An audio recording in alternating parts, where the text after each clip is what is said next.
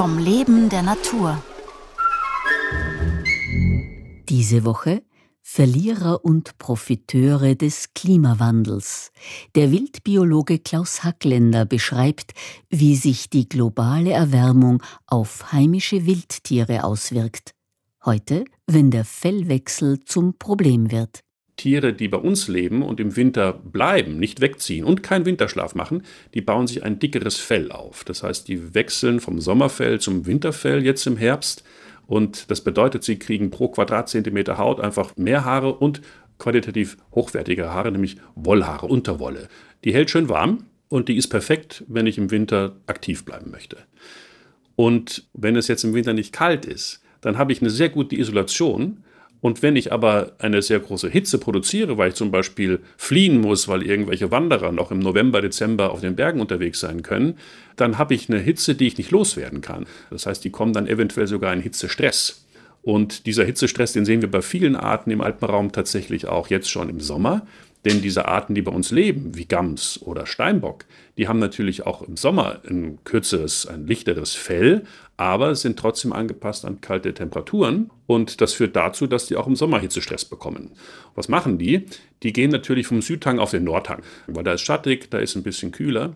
Aber dort sind vielleicht auch wieder Wanderer unterwegs. Der Klimawandel führt ja auch dazu, dass bei uns Sommertourismus und Erholungssuchende im Sommer im Alpenraum einfach häufiger werden. Das heißt, wir haben mehr Störungen und das heißt, Wildtiere weichen diesen Störungen aus und die finden dann Sicherheit weiter unten, nämlich im Wald.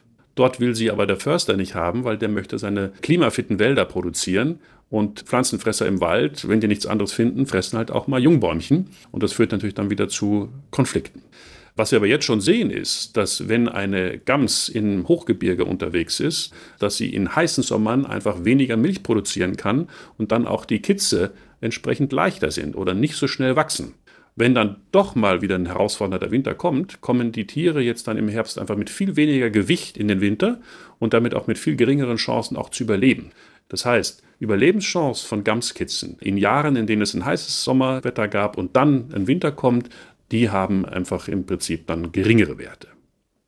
Der Fellwechsel bei Tieren, die im Winter weiß werden und im Sommer braun sind, also zum Beispiel der Schneehase oder eben auch das Alpenschneehuhn, ist ja perfekt an die Jahreszeiten angepasst.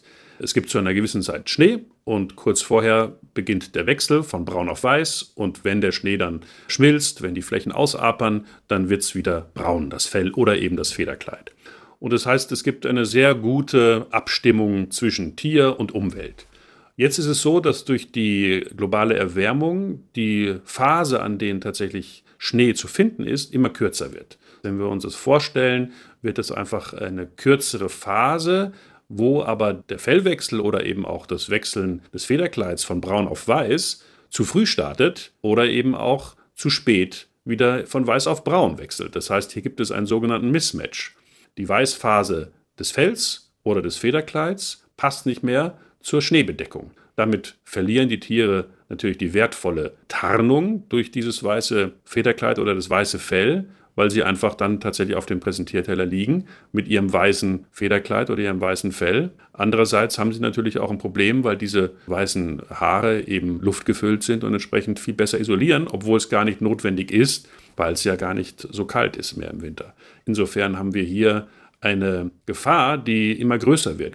Hier driftet etwas auseinander, nämlich die Länge der Schneebedeckung in unseren alpinen Lebensräumen und die Farbe des jeweiligen Tiers, das früher perfekt angepasst war und heute mit diesem Mismatch in eine missliche Lage kommt. Und wir am Institut für Wildbiologie und Jagdwirtschaft der BOKU haben in einem großen Konsortium international diese Phänomene zusammengefasst und äh, konnten grafisch sehr schön darstellen, dass dieser Mismatch tatsächlich immer größer wird und auch unwiederbringlich größer wird, wenn wir nicht schnell gegen diesen Klimawandel eingreifen. Morgen um 5 vor 9 zu trocken für viele Reptilien, zu heiß für Alpenfische.